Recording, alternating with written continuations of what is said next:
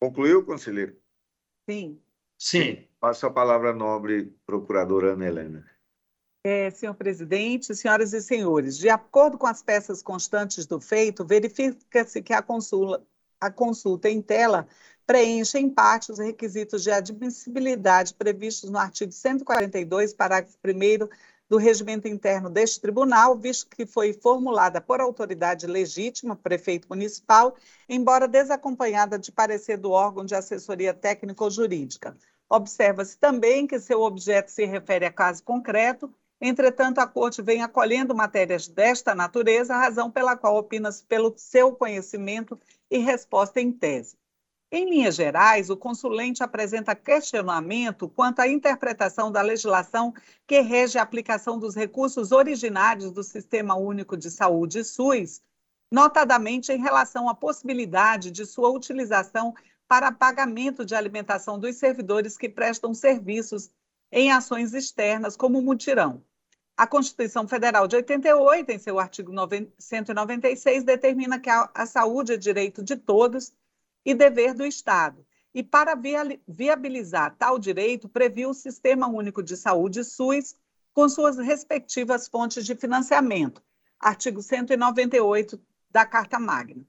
De acordo, de acordo com a Carta da República de 1988, artigo 198, parágrafo 1, o Sistema Único de Saúde será financiado nos termos é, do artigo 195, com recursos do orçamento da Seguridade Social, da União dos Estados do, do Distrito Federal e dos municípios, além de outras fontes. O Sistema Único de Saúde, por sua vez, foi regulamentado dois anos depois, por meio das leis 8.080 de 1990 e 8.142 de 1990. Os recursos mínimos para o financiamento das ações e serviços públicos de saúde foram assegurados por meio da Emenda Constitucional 29 de 2000, que alterou o artigo 198 da Constituição Federal, dentre, e dentre outros, e acrescentou artigo ao, ao ato das disposições constitucionais transitórias. Em 2012, foi publicada a Lei Complementar 142, de 13 de janeiro de 2012, que regulamenta o parágrafo 3 do artigo 198 para dispor sobre os valores mínimos a serem aplicados anualmente pela União, Estados, Distrito Federal e município em, a, em ações e serviços públicos de saúde.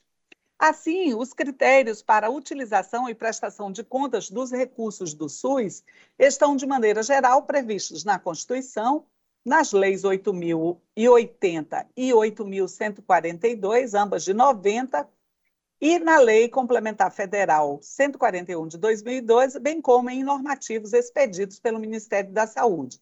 Ressalta-se que aludidos recursos devem ser utilizados exclusivamente na execução de ações e serviços públicos de saúde, segundo as ações registradas no plano de saúde, previamente submetida ao Conselho de Saúde, conforme estabelecem as leis 8.080 é, de 90, 8.142 também de 90 e 141 de 2012. Além a Lei Complementar 141 de 2012, em seu artigo 3 relaciona as despesas consideradas como ações e serviços de, públicos de saúde para efeito da apuração da aplicação dos recursos mínimos pelos entes federados, enquanto o artigo 4 define o rol das que não podem ser incluídas, com o objetivo de nortear o entendimento acerca das ações que podem ser ou não consideradas ações e serviços públicos de saúde, a Secretaria do Tesouro Nacional, por meio do, do Manual de Demonstrativos Fiscais, apresenta um conjunto de orientações a respeito da matéria. Segundo o Manual de Demonstrativos Fiscais, 12ª edição, página 387, para serem consideradas despesas com saúde, as ações devem devem estar disponíveis de forma gratuita a toda a população, deverão ser financiadas com recursos movimentados por meio dos respectivos fundos de saúde, estar incluídas no plano de saúde e executadas na função de saúde, devendo ser de responsabilidade do setor de saúde e aprovadas pelo, pelo respectivo conselho.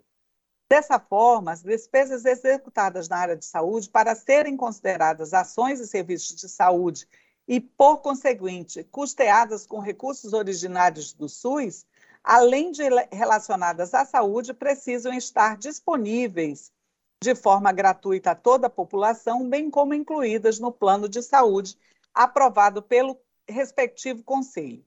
Concernente ao custeio de alimentação destinada a profissionais que atuam na área de saúde, o Manual de Demonstrativos Fiscais, 12ª edição, destaca, destaca que aludidas despesas estão alocadas nas relacionadas a salários e encargos sociais dos servidores da saúde.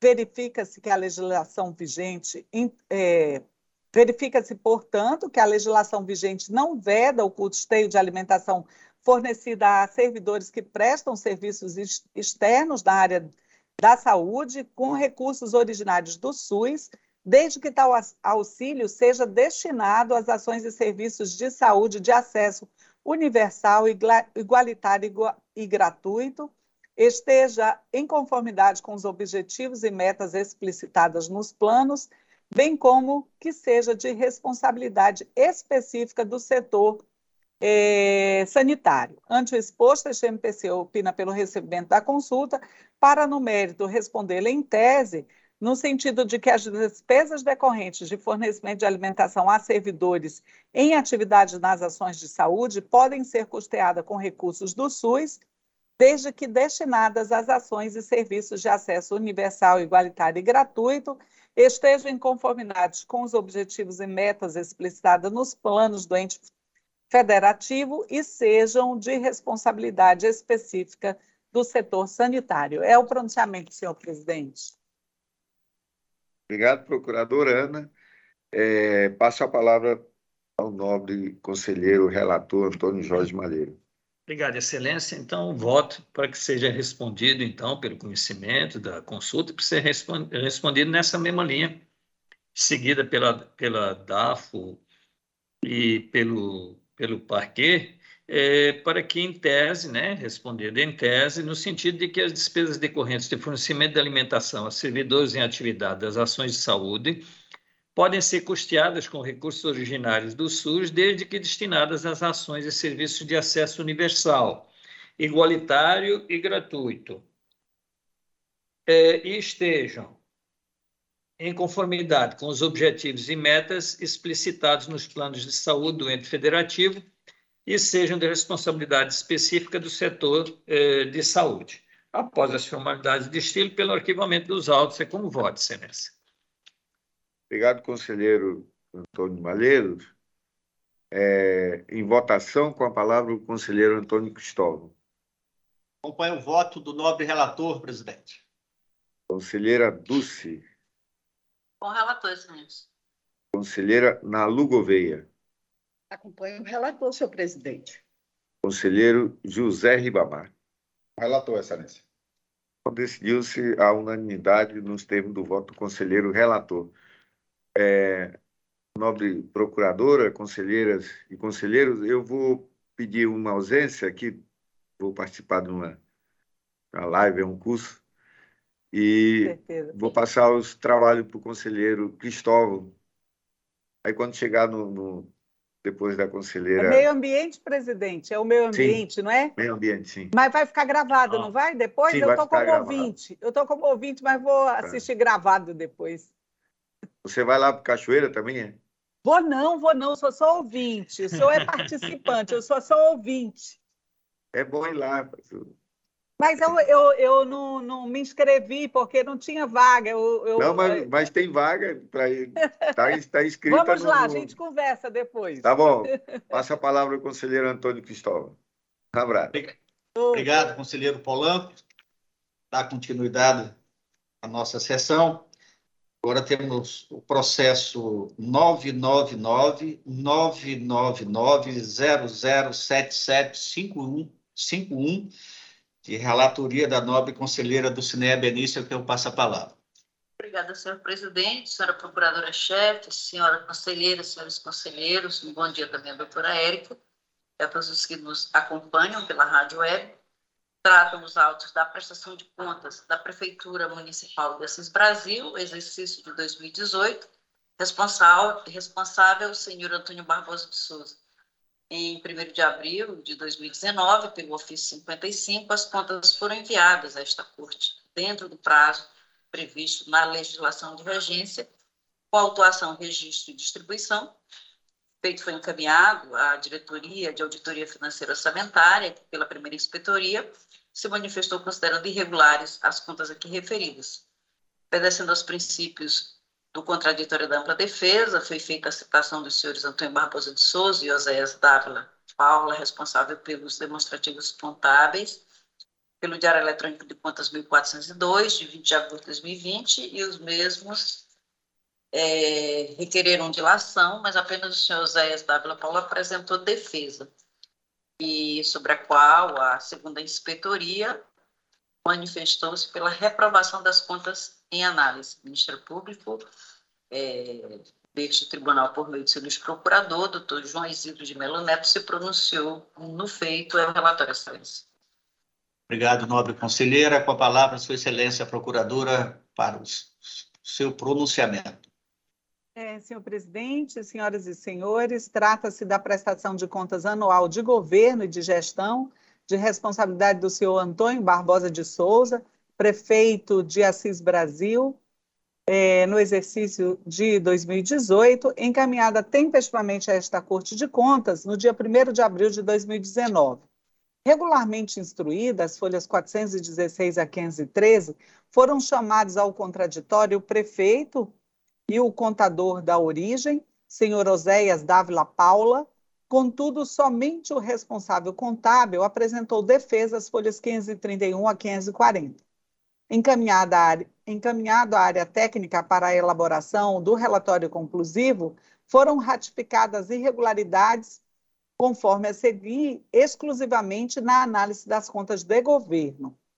1. Um, infringente ao, ao artigo 167, inciso 5 da Constituição Federal e artigo 23 da Lei 4.320, de 64, em razão da abertura de créditos adicionais suplementares sem a existência de recursos disponíveis. 2. Infringência ao artigo 48, a linha B da Lei 4.320, de 64, e artigo 9 da Lei Complementar 101, de 2000, em razão de déficit de execução orçamentária é da ordem de R$ 229.312,36, sem existência de superávit de suporte. 3. Infringência ao contido no artigo 30, inciso 3 da Constituição Federal de 88, combinado com o artigo 11 da Lei Complementar 101 de 2000, em razão da não promoção do lançamento, fiscalização e cobrança dos valores referentes ao imposto preditorial e territorial urbano infringência aos artigos 94, 95 e 96 da Lei Federal 4.320 e Resolução TCE-ACRE 87 de 2013, em face da divergência na atualização do inventário analítico dos bens móveis e imóveis, quando em comparação com a variação apresentada do balanço patrimonial e pela infringência à norma brasileira de contabilidade e resolução TCE-ACRE 81 de 2013, frente à ausência de registro de depreciação acumulada. Infringência ao contido no artigo 212 da Constituição Federal de 88, em razão da não aplicação do limite mínimo de 25% dos recursos oriundos do Fundeb em gastos com manutenção e desenvolvimento do ensino. É, seis, é, infringência ao contido nos artigos 19, 3 e 23, a linha B da Lei Complementar 101 de 2000, em razão do descumprimento dos limites máximos de 60% e 54% com a despesa com o pessoal do município e do Executivo Municipal, respectivamente, e, por fim, infringência aos artigos 29, inciso 5 da Constituição Federal, é, 21 da Constituição Estadual e 23, 20, inciso 21, parágrafo 3 da Lei Orgânica Municipal, em razão de ausência de lei para a fixação dos subsídios do prefeito, vice-prefeito e secretários municipais. O processo foi recebido neste Ministério Público em junho de 2021. Ante o exposto, considerando a ausência de manifestação do prefeito, bem como a falta do exame das contas de gestão, especialmente quanto à execução das despesas no âmbito dos contratos administrativos.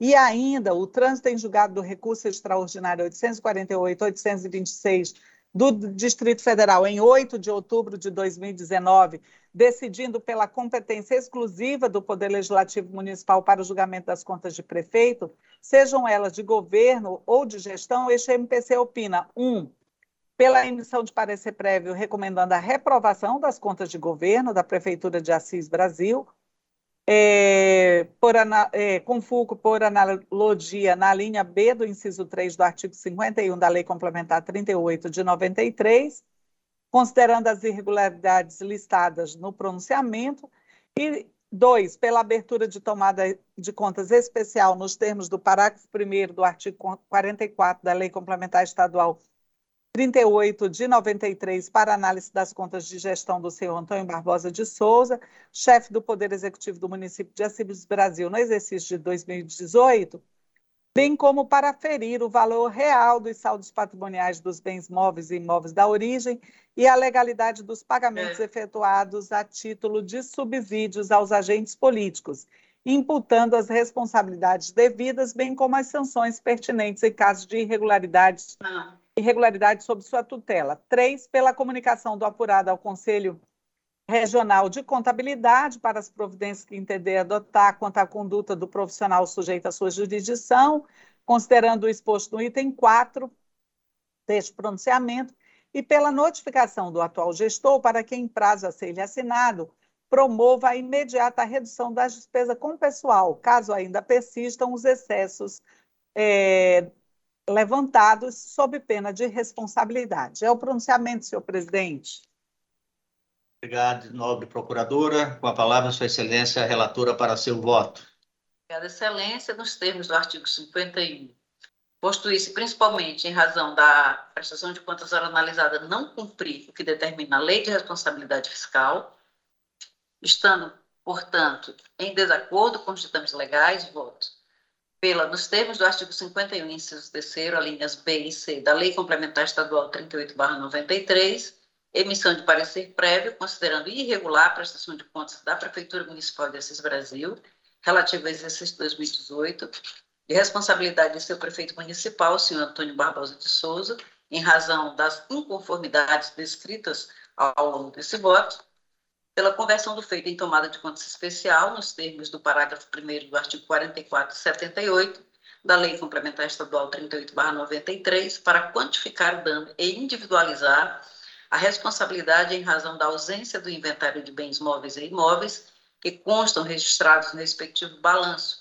no valor de R$ 4.108.586,10 e R$ 2.444.547,10 e 73 centavos, respectivamente.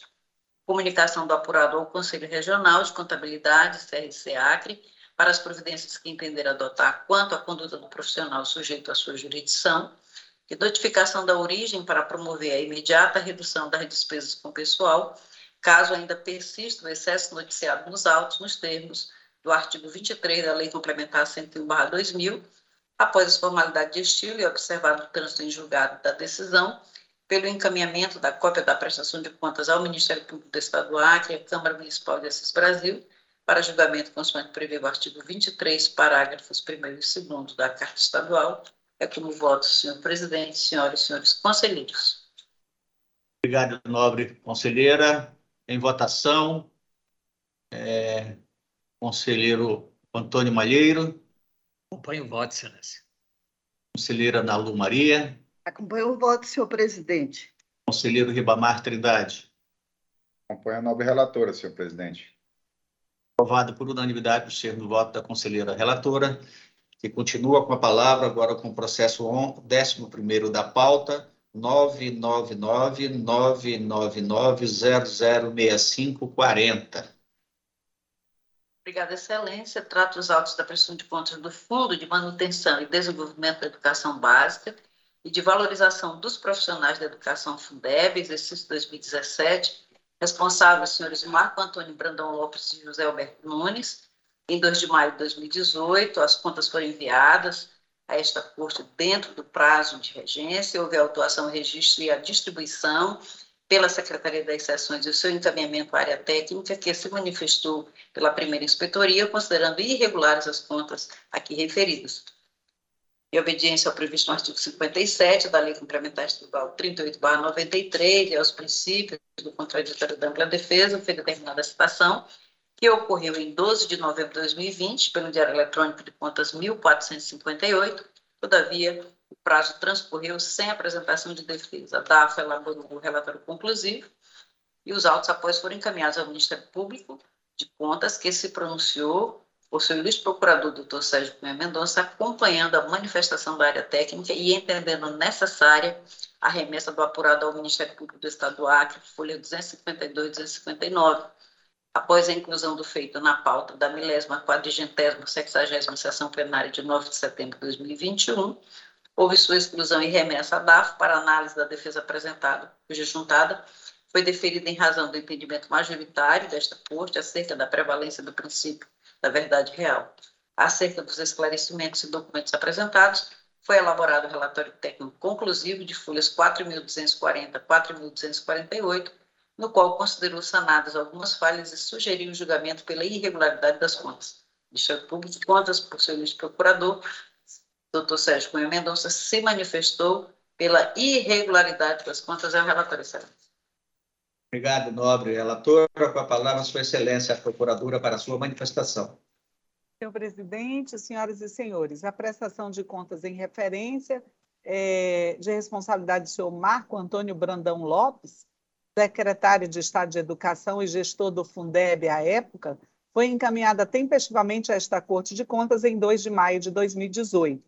O presente processo foi, obje é, foi objeto de manifestação ministerial às folhas 252 a 259, momento em que se opinou entre as diversas irregularidades descritas pela emissão de acórdão, considerando irregular a prestação de contas em tela, é, condenação do gestor a devolver ao Estado do Acre a importância de R$ 851.369,82, acrescida de multa acessória, aplicação de multa-sanção e encaminhamento de cópia do presente processo ao Ministério Público Estadual.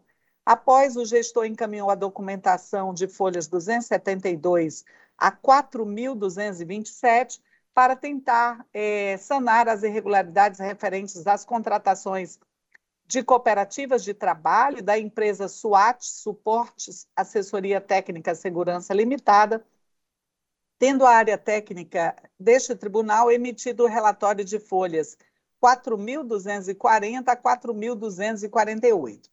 Ao analisar a documentação, a Diretoria de Auditoria Financeira Orçamentária apurou o saneamento da maioria das impropriedades anteriormente apontadas, restando ainda pendentes as seguintes: 1. Um, diferença entre o valor pago pelo Fundo, a Fundação de Apoio e Desenvolvimento de Pesquisa e Extensão, FADEP-JF, e as notas fiscais apresentadas no valor de R$ 63.393,33 e ausência de relatório da execução dos serviços, objeto da contratação referente ao contrato 419 de 2016. 2 pagamentos de despesas não vinculadas à educação básica com recursos do Fundeb no valor de R$ 10.309,47, em desacordo com a Lei 11.494 de 2007 e artigo 70 da Lei de Diretrizes e Bases da Educação.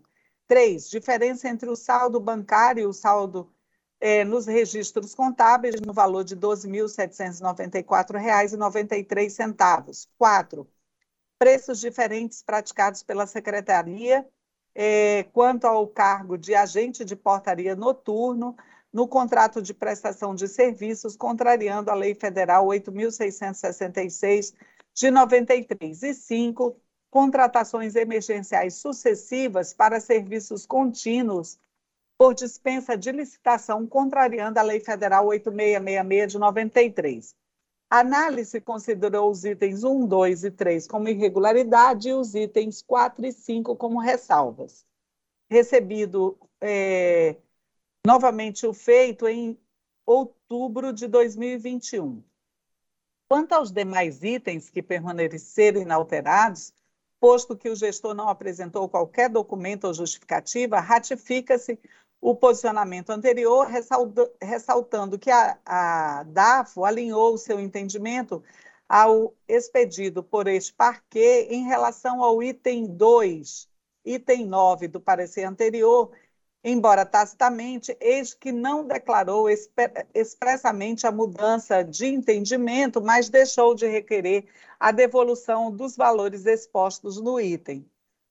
Já em relação ao item 5, ressalta-se que a DAFO levantou que a empresa Monteiro e Soares é, vinha sendo contratada por dispensa de licitação desde 2014, com base no artigo 24, inciso 4 da Lei Federal 8.666 de 93, por emergência, por emergência ou de calamidade pública, quando caracterizada urgência de atendimento de situações que possam ocasionar prejuízo ou comprometer a segurança de pessoas, obras, serviços, equipamentos e outros bens públicos ou particulares foram cinco contratações diretas ao todo para a prestação de serviços de mão de obra, motorista e monitor, e monitor de alunos para a condução de veículos de frota oficial da, da Secretaria, visando atender às demandas do transporte escolar das unidades de ensino de difícil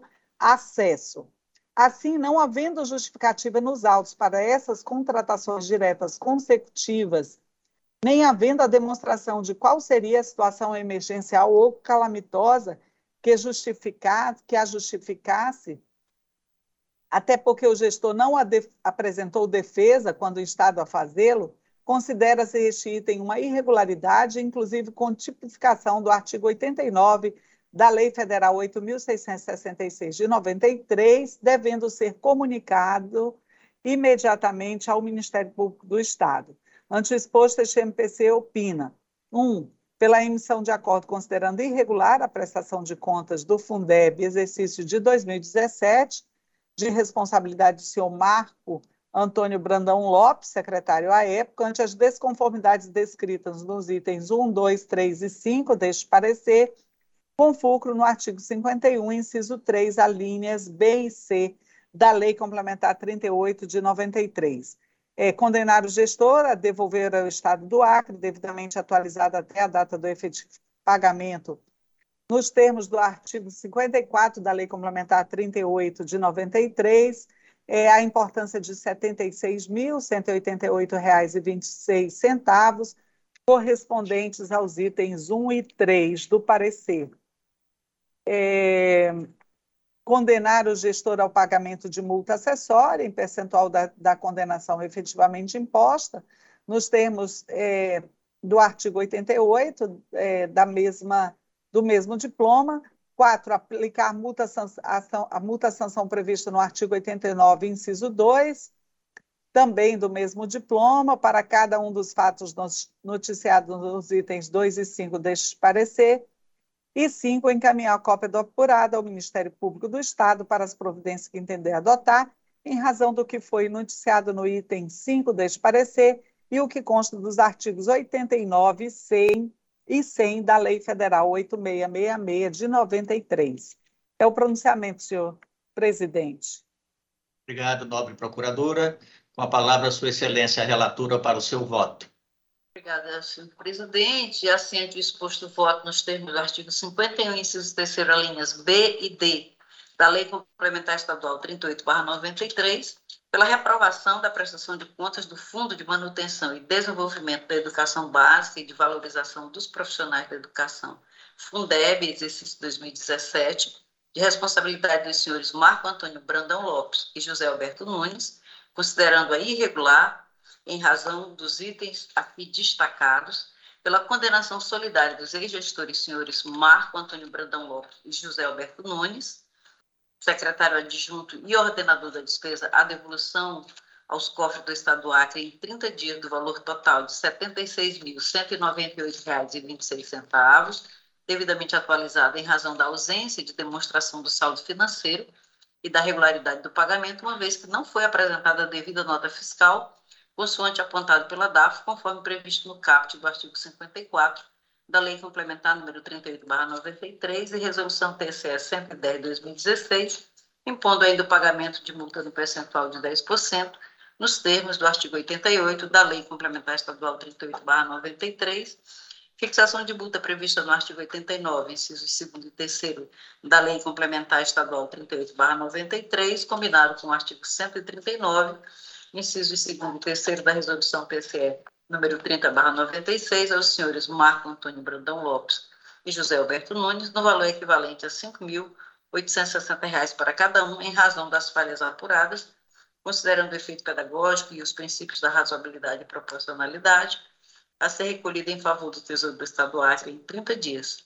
Em caso de descumprimento, deverá ser feita a sua cobrança pela via judicial nos termos da legislação de regência.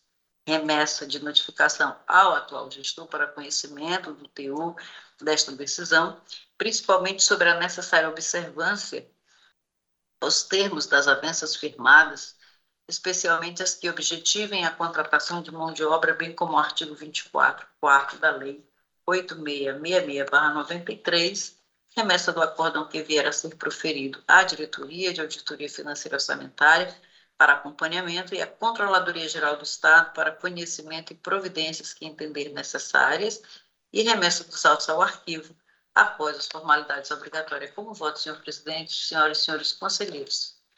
Em votação, Conselheira, conselheiro Antônio Malheiro. Acompanho o voto, excelência. Conselheira Nalu Maria. Acompanho o voto, senhor presidente. Conselheiro Ribamar Trindade.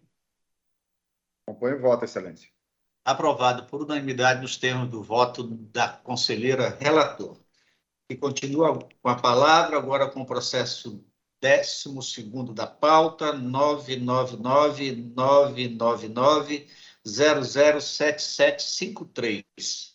Obrigada, senhor presidente. Eu retiro esse processo de pauta para nós procedermos a, a alguns dados né, necessários à compreensão geral do processo. Para retirar de pauta, excelência. Pois não, nobre conselheira. Passamos ao processo do 13º da pauta, 999 999 012 504. Com a palavra, a Sua Excelência, a conselheira Nalu Maria. Bom dia, a, a, senhor presidente. É um prazer sempre estar aqui na nossa sessão do Pleno, cumprimentar a conselheiro, conselheira Dulce. É, Bom dia, conselheira. Malheiro, Ribamar e nossa querida Ana é, e Obrigada, também a Érica, bom retorno, e a todos que estão nos ouvindo. Senhor presidente, essa, esse, é porque eu, eu me passaram, não está não tá em ordem, deixa eu dar uma olhadinha aqui. Esse aí. É o 13 terceiro da pauta, o processo 999-999, são seis noves, 012 504. Esse é o da, de Porto Walter. Prefeitura Municipal de Porto Walter, é isso? É isso, é isso. Obrigada, senhor presidente. Vamos lá.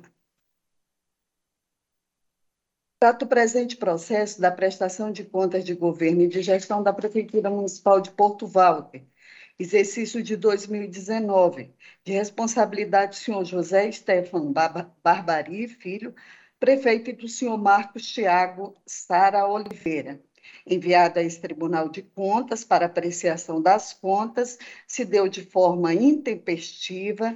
Nossa segunda IGCE elabora, fez um, um análise a partir da elaboração do balanço geral do município no exercício, foram obtidas as escriturações e, e efetuadas pelo órgão, é, foram citados e o Ministério Público de Contas é, manifestou-se por meio do seu procurador, doutor Sérgio Cunha Mendonça. É o relatório, senhor presidente. A palavra, Sua Excelência, a procuradora, para a sua manifestação.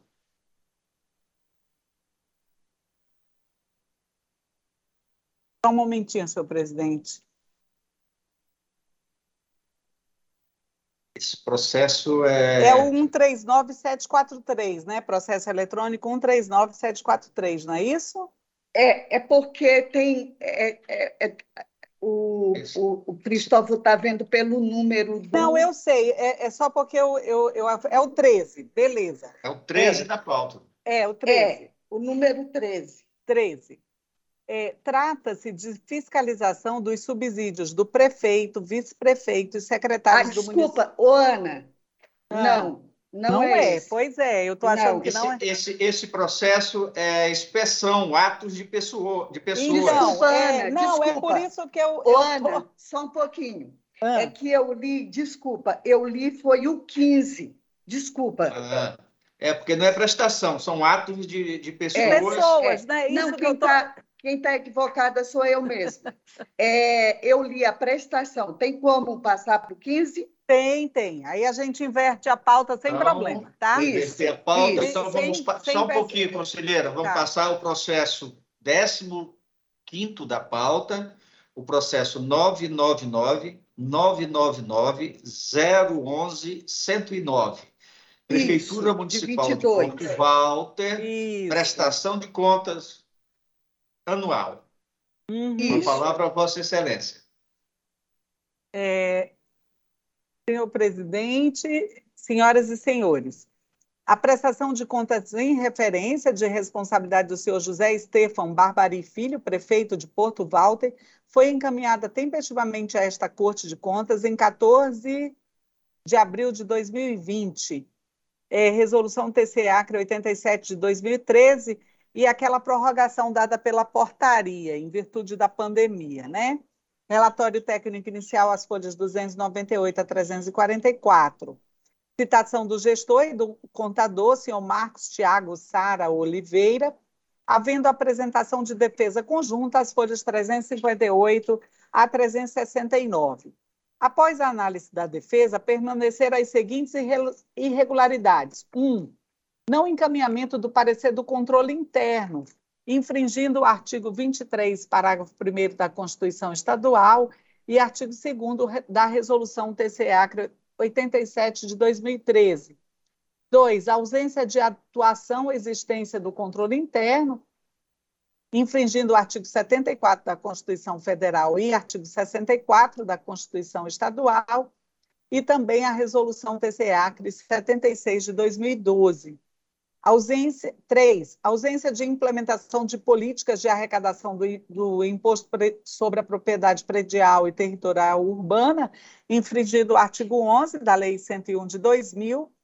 É, quatro, divergência na, atua, na atualização do inventário analítico dos bens móveis e imóveis, quando em comparação com a variação apresentada no balanço patrimonial, inconsistência no valor do patrimônio líquido, infringindo é, a Lei 4.320 de 64.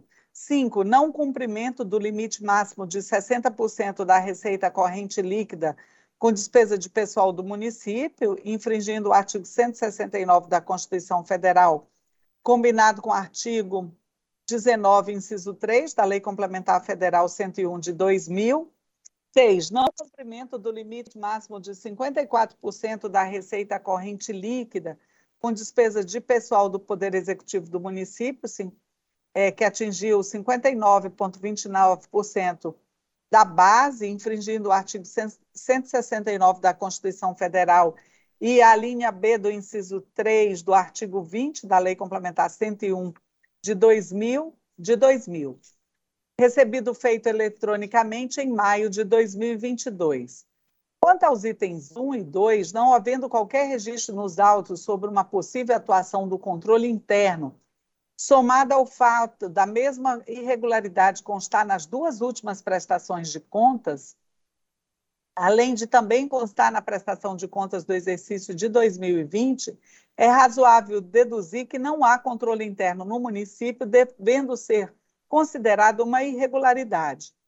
Quanto à ausência de políticas de arrecadação do imposto predial e territorial urbano, o auditor confrontou os três últimos exercícios, 2017, 2018 eh, e 2019, verificando no demonstrativo das receitas por classificação econômica que houve arrecadação em 2017 e 2018 e uma redução moderada em 2019 em 2019 da referida receita além de não haver contabilização da arrecadação referente à receita da dívida ativa do Imposto Predial e Territorial Urbano nos exercícios de 2017 a 2019.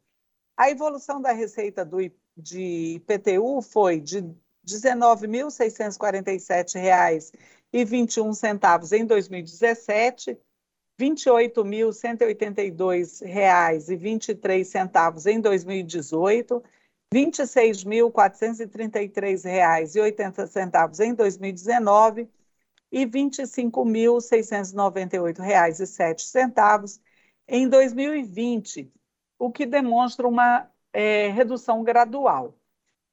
Considera-se que as falhas contábeis constantes do item 4 devem ser comunicadas ao Conselho Regional de Contabilidade para conhecimento da atuação do contador.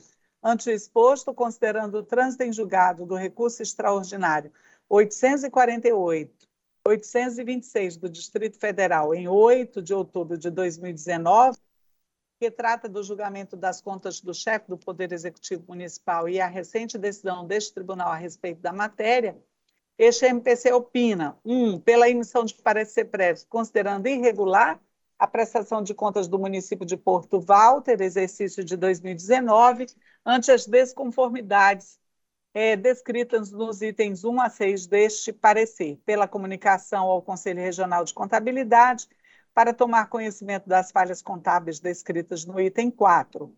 E, por fim, é, pelo encaminhamento de cópia da decisão que vier a ser proferida ao Ministério Público do Estado para conhecimento e adoção das providências pertinentes nos termos do artigo 36, inciso 4 da Lei Complementar Estadual 38 de 93. É o pronunciamento, senhor presidente. Obrigado, nobre procuradora. Com a palavra, Sua Excelência, relatora, para o seu voto. É, da mesma forma, senhor presidente, o voto é igual, encaminhamento do parecer prévio acompanhado dos autos da Câmara Municipal de Porto Walter para o seu julgamento em cumprimento ao disposto no artigo 23, parágrafos 1 e 2 da Constituição Estadual, de acordo com o ordenamento constitucional, em face das irregularidades, pela comunicação ao Conselho Regional de Contabilidade, para tomar a conhecimento das falhas contábeis descrita, é, descrita neste voto e é encaminhamento de cópia da decisão que vier a ser proferida ao Ministério Público do Estado do Acre para conhecimento e adoção das providências pertinentes nos termos do artigo 36, 6 da Lei Complementar Estadual 38.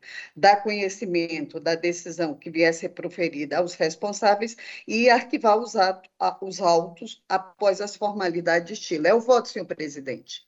Obrigado, nobre relatora. Em votação, conselheiro Antônio Malheiro.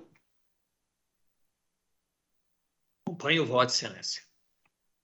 Conselheira Dulcineia Benício. Com a relatora, Excelência. Conselheiro José Ribamar. Acompanhe o voto, Excelência. Aprovado por unanimidade os termos do voto da nobre conselheira relatora. Vamos passar agora ao processo 13º da pauta, o 999-999-012-504, Prefeitura Municipal de Porto Valto, inspeção, atos de pessoas. Com a palavra, Vossa Excelência, Nalu Maria. Obrigada, senhor presidente. Desculpa o, o transtorno. Agora vamos para o 13. É, Trata-se de presente processo de inspeção aberta em decorrência da comunicação interna número 73 de 2021, é, da nossa diretoria, DAFO, a qual comunica a ocorrência da publicação da Lei Municipal número 350-2020. É, o ato resulta, é, resulta em uma possível infringência à, à nossa Constituição, é, foi feita toda a instrução é, por parte de nossa, é, da nossa inspetoria, a nossa segunda inspetoria, o Ministério Público de Conta, por meio do seu procurador, doutor Mário Sérgio Nery de Oliveira, manifestou-se as folhas 79 a 80. É o relatório, senhor presidente. Obrigado, nobre conselheira. Com a palavra, Sua Excelência, a procuradora, para a sua manifestação. É, senhor presidente, senhoras e senhores, trata-se de fiscalização dos subsídios do prefeito, vice-prefeito e secretários do município de Porto Walter, fixados pela Lei 350 de 2020 para o mandato de 2021 a 2024.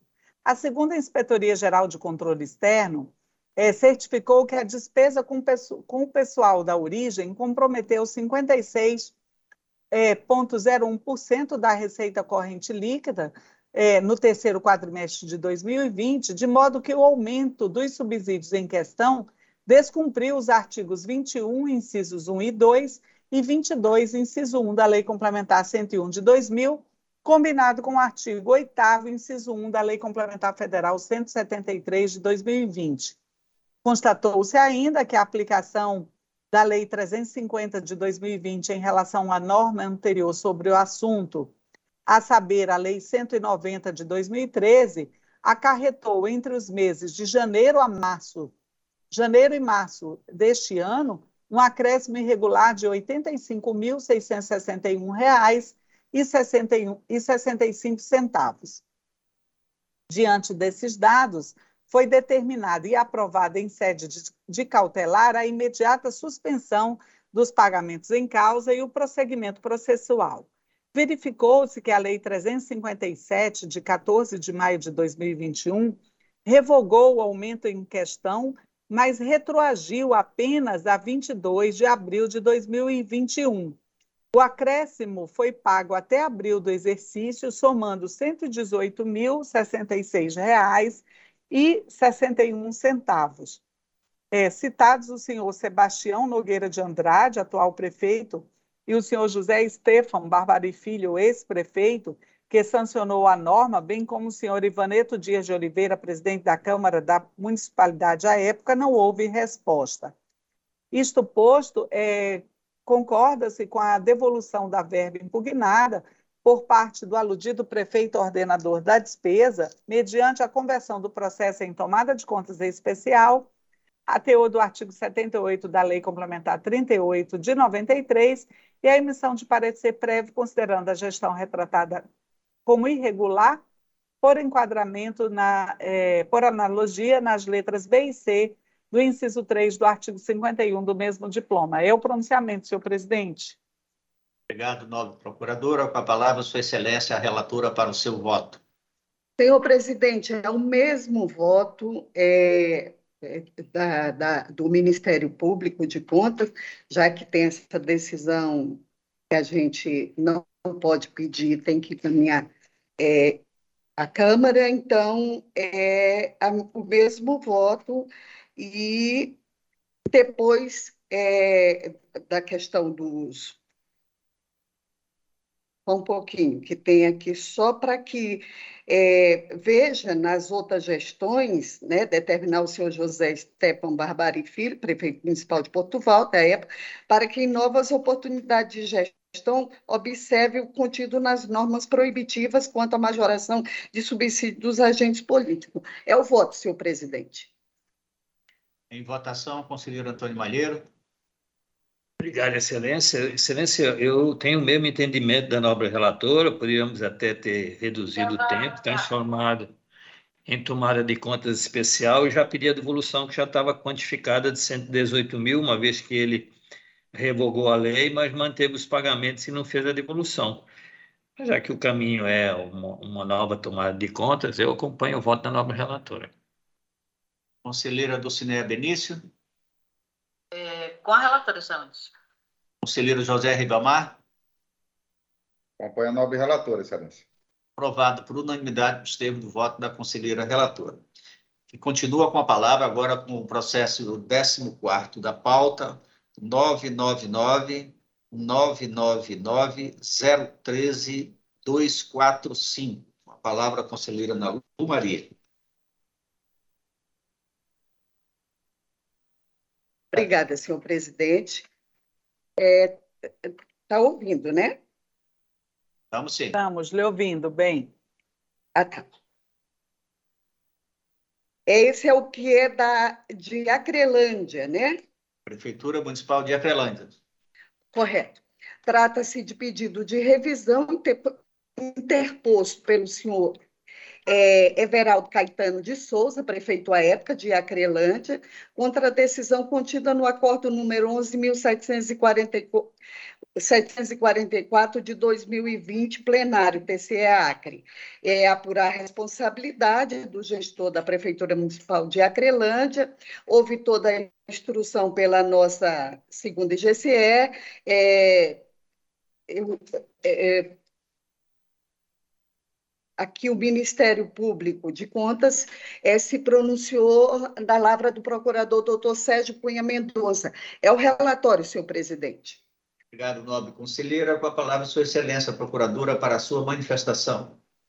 É, senhor presidente, senhoras e senhores, é, o recorrente alega em síntese que a despesa total com o pessoal da Prefeitura de Acrelândia já estava acima do limite estabelecido pela Lei de Responsabilidade Fiscal desde a gestão anterior, que envidou esforços a fim de adequação dos índices à Lei de Responsabilidade Fiscal, com várias ações sendo tomadas, como a atualização da unidade fiscal padrão de Acrelândia, o cadastramento de imóveis para efeito de cobrança de IPTU e ITBI, implantação de planta geométrica eh, de valores reestruturação de cobrança da taxa de coleta de resíduos sólidos, alteração do Código Tributário para cobrança de ISSQN sobre planos de saúde, operações financeiras e cartões de crédito, nos termos da Lei Complementar Federal 157 de 2016,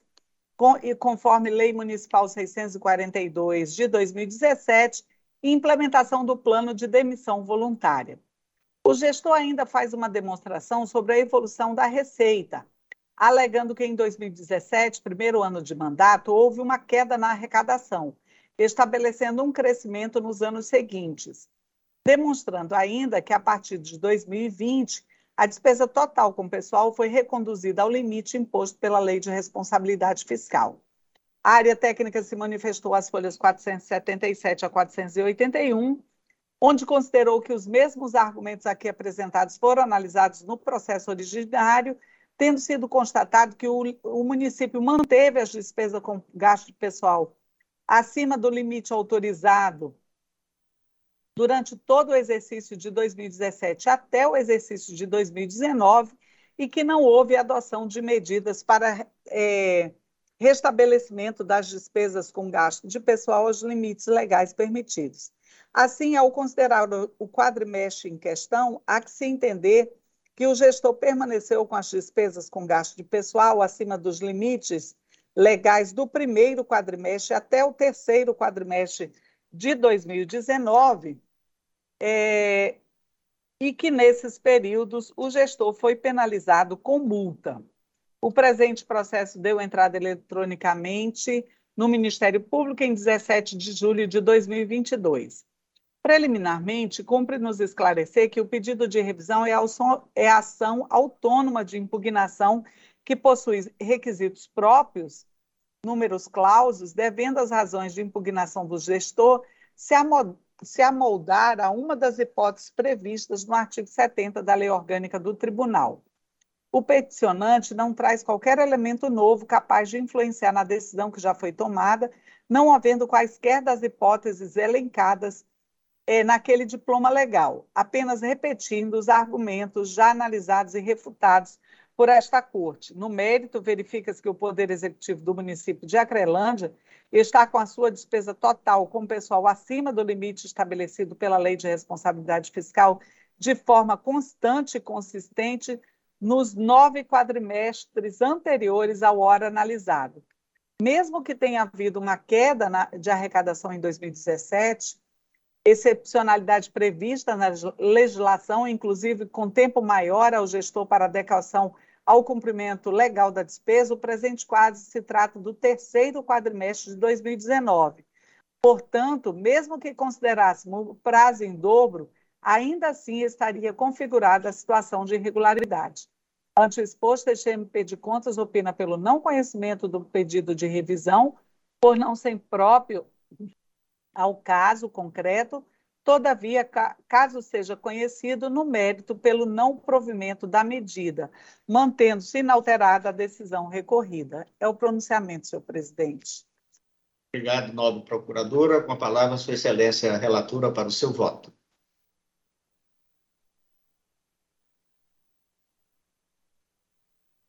Senhor presidente, é, é, vou direto ao voto. Trata-se de pedido de revisão interposto pelo senhor Everaldo Caetano de Souza, prefeito à época de Acrelândia, quanto à decisão contida no Acordo 12.744-2020, plenário TCE, é, e com a nova análise, a gente viu que ele, che ele, ele chegou a 51,34 no terceiro quadrimestre.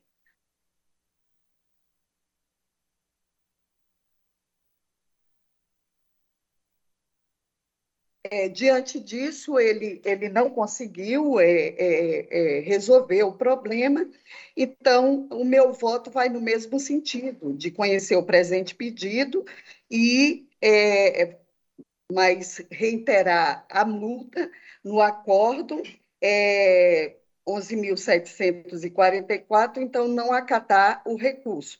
E após a notificação do responsável, sugerir o arquivamento dos votos. É o mesmo voto do Ministério Público de Contas, senhor presidente. Obrigado, nobre relatora. Em votação, conselheiro Antônio Malheiro. Acompanho o voto, excelência. Conselheira Dulcinéia Benício. Com a relatora, excelência. Conselheiro José Ribamar.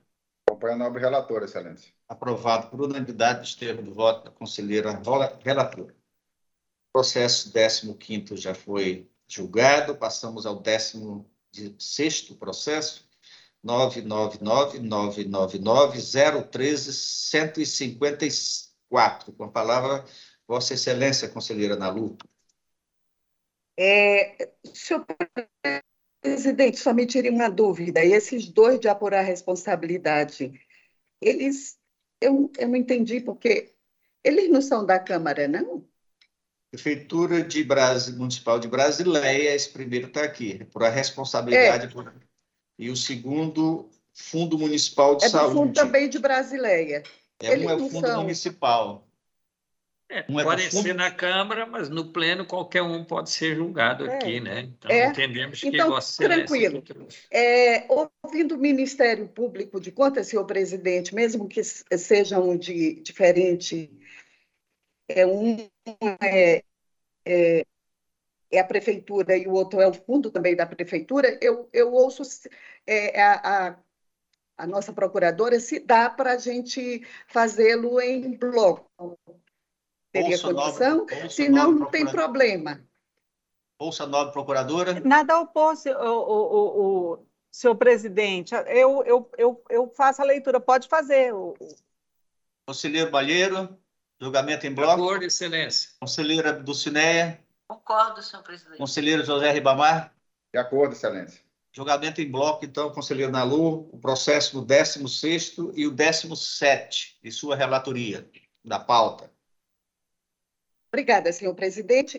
É, como eu falei, são, são autos de processo de apuração de responsabilidade. A nossa resolução 87 é sob responsabilidade da senhora Fernanda de Souza, Assem, César, referente, no caso da Prefeitura, ao sexto bimestre, né, nossa segunda IGCE teve, fez a instrução e o doutor Sérgio Cunha Mendonça se pronunciou. Esse era o da, o, o, o da prefeitura e agora é o Fundo Municipal de Saúde de Brasileia, também é por a responsabilidade do não envio ou envio intempestivo da nossa resolução 87, também a, responsa a, a responsável é a, do, é a, a senhora é a gestora Fernanda de Souza Sem César, né? Esse também, ele, ele é também o sexto bimestre, né? E o doutor, é, o procurador doutor Mário Sérgio Neri, Neri se pronuncia neste feito. São os relatórios, senhor presidente. Obrigado, conselheira. Com a palavra, Sua Excelência, a procuradora, para suas manifestações.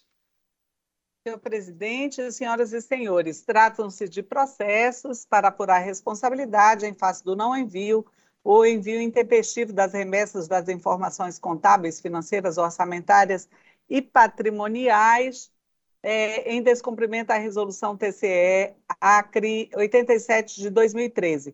O, o primeiro processo, o processo eletrônico 141.722, é da da Prefeitura Municipal de Brasileia, referente ao sexto bimestre de 2021.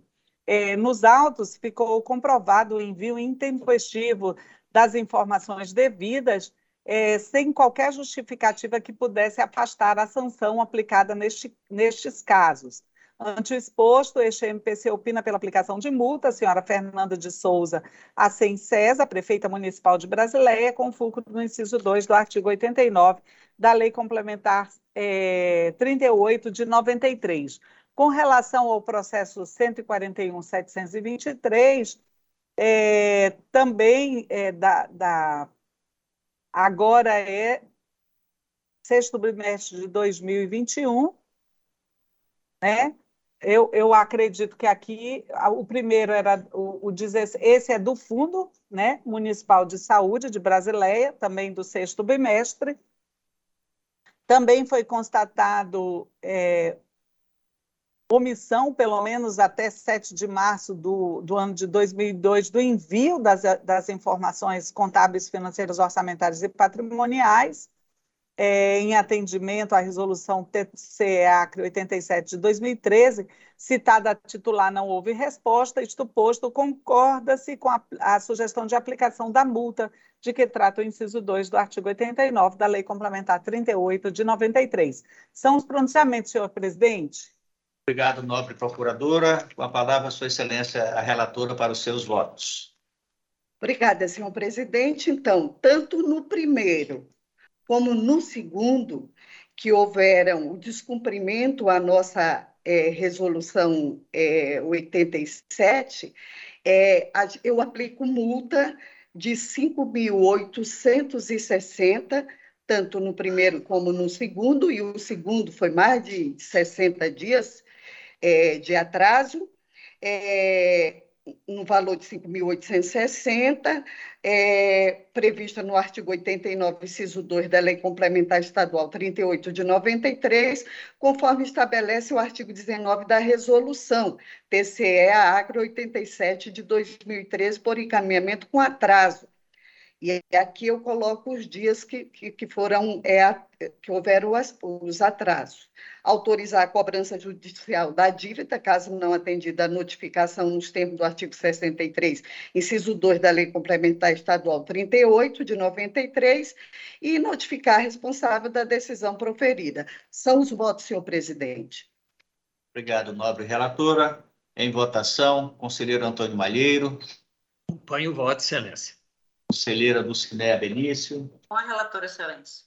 Conselheiro Ribamar Trindade. Põe o voto, excelência. Aprovado por unanimidade nos termos do voto da conselheira relatora. Encerrados os processos da nobre conselheira Nalu Maria, passamos ao processo 18º da pauta, processo 999-999-006568 tem como relator a sua excelência o conselheiro José Ribamar, que é um passa-palavra. Obrigado, senhor presidente. Senhor presidente. Senhora procuradora, doutora Ana Helena, senhores... Pois não, conselheiro... Só um minuto, é, por favor. Pois não, conselheiro Valmir? Eu quero pedir primeiro minhas desculpas a todos, e principalmente a conselheira Nalu, que não deu para eu é, aprender mais com ela agora neste, neste momento dessa votação dela, que eu estava ausente mas retornei e já estou presente novamente à sessão, senhor presidente. Não, obrigado, nobre conselheiro, nosso decano. Com a palavra, Vossa Seja Excelência. José Ribamar. Para o seu pronunciar, para o seu relatório, conselheiro Ribamar. Obrigado, Excelência. Senhora Procuradora, doutora Ana Helena, senhores e senhoras conselheiros, Trata o presente processo de denúncia apresentada à ouvidoria desta Corte de Contas pela empresa GT Empreiteira Comunicação e Comércio Limitada, por meio do seu representante legal em desfavor do Departamento Estadual de Pavimentação e Saneamento, DEPASA, sob a responsabilidade do senhor Edivaldo Soares Magalhães, diretor-presidente à época, noticiando o não cumprimento de obrigações contratuais decorrente do contrato 049-2016-A, que teve como objeto a obra de implantação de infraestrutura urbana e de saneamento básico nos bairros do Distrito Industrial Mocinha Magalhães. A quinta IGCE emitiu relatório preliminar de análise técnica, as folhas 43 a 55. Citados os gestores, os mesmos apresentaram tempestivamente defesas, documentos das folhas 75 a 83, 84 a 136 e 140 a 150. Após análise da justificativa e da nova documentação apresentada, a quinta inspetoria emitiu relatório às folhas 170 a 189. Nos termos da papeleta de julgamento número 24.609, na sessão ordinária número 1391, de 19 de dezembro de 2019, o plenário desta Corte de Contas, por maioria, decidiu converter o feito em diligência. A quinta, a quinta inspetoria emitiu novo relatório de análise técnica, as folhas 219 a 224. Novamente citado o gestor, mesmo quedou o Sineste. As folhas 242 a 245, a quinta IGCE emitiu relatório de análise técnica conclusiva. O Ministério Público, por meio do seu Luiz Procurador, doutor João Zito de Melo Neto, pronunciou-se as folhas 201 a 205 e folhas 249 a 255 dos autos. É o relatório, senhor presidente. Obrigado, nobre relator. Com a palavra, Sua Excelência a Procuradora, para a sua manifestação. Senhor presidente, eh, senhoras e senhores, inicialmente, cabe ressaltar que, em conformidade a todo o apurado no curso da instrução processual, especificamente nos relatórios de análise técnica de folhas 42 a 54 e 171 a 190, a área técnica propôs o provimento parcial da representação no tocante ao reconhecimento do crédito junto à administração, exclusivamente quanto aos valores dos serviços executados pela equipe local, no montante de R$ 6.586,45, bem como pela responsabiliza responsabilização do diretor-presidente do DEPAS à época, senhor Edvaldo Soares de Magalhães, em razão da ausência de empenho prévio quanto às despesas derivadas da execução do contrato 049-216A, firmado com a empresa denunciante.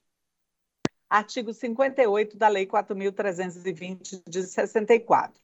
Adicionalmente às conclusões da área técnica, este parquê manifestou-se acerca das claras violações legais no que tange à falta de planejamento, artigo 16, parágrafo 4 inciso 1 da Lei de Responsabilidade Fiscal e artigo 7 parágrafo 2 inciso 3 da Lei 8666 de 93, falta de empenho prévio, artigo 58 da Lei 4.320 de 64, falta de acompanhamento e proatividade ao não tomar providências em tempo hábil para evitar e resolver os problemas ocasionados pela paralisação dos repasses do BNDES, culpa vigilando, observando ainda evidente ocorrência de desperdício de recursos públicos, considerando todo o esforço empreendido nas etapas preparatórias ao processo licitatório e posterior contratação, e total ausência de funcionalidade da etapa da obra executada,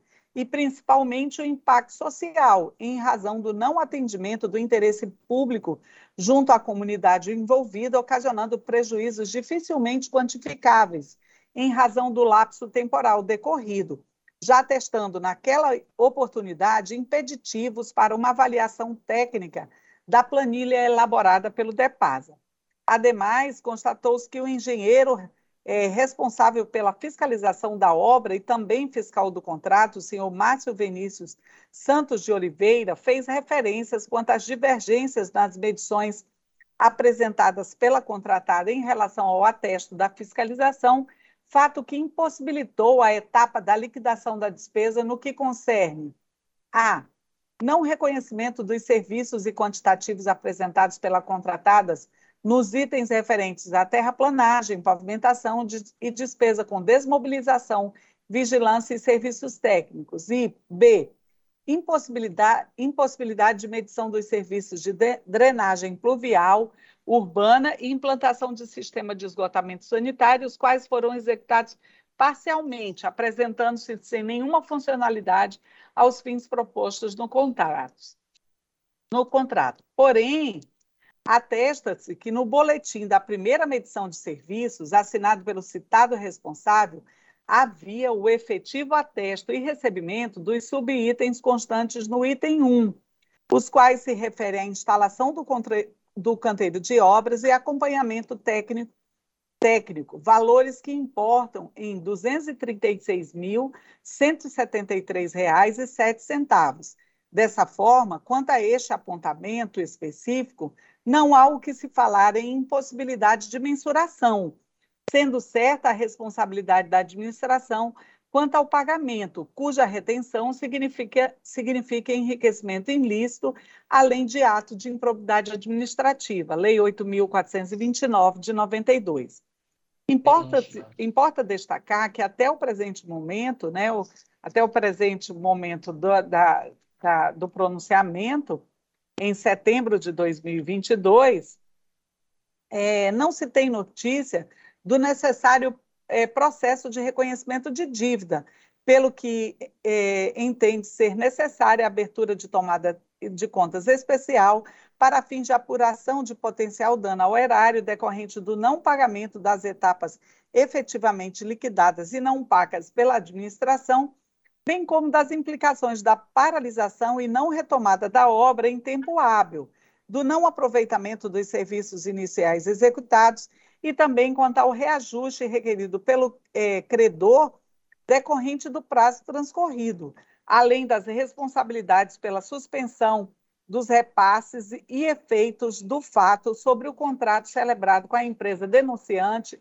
no âmbito do contrato de operação de crédito número 12.2 1384.1, é, Programa Saneamento Ambiental nos Municípios do Acre, BNDI. BNDES, ante o exposto, considerando é, todo o apurado até a presente data e ainda a ausência de manifestação do responsável quanto à última oportunidade de, de defesa oferecida, este MPC opina pelo conhecimento da presente representação, tendo em vista o preenchimento dos requisitos legais de admissibilidade contidos no artigo 143 do Regimento Interno do Tribunal, um, pela procedência parcial da representação, dando-se conhecimento ao denunciante denunciado. Dois, pela condenação do senhor Edvaldo de Souza Magalhães, diretor-presidente do DEPAS, do DEPAS à, época, à época, ao pagamento de multa, sanção dosada da critério do plenário, em razão das graves infringências às normas legais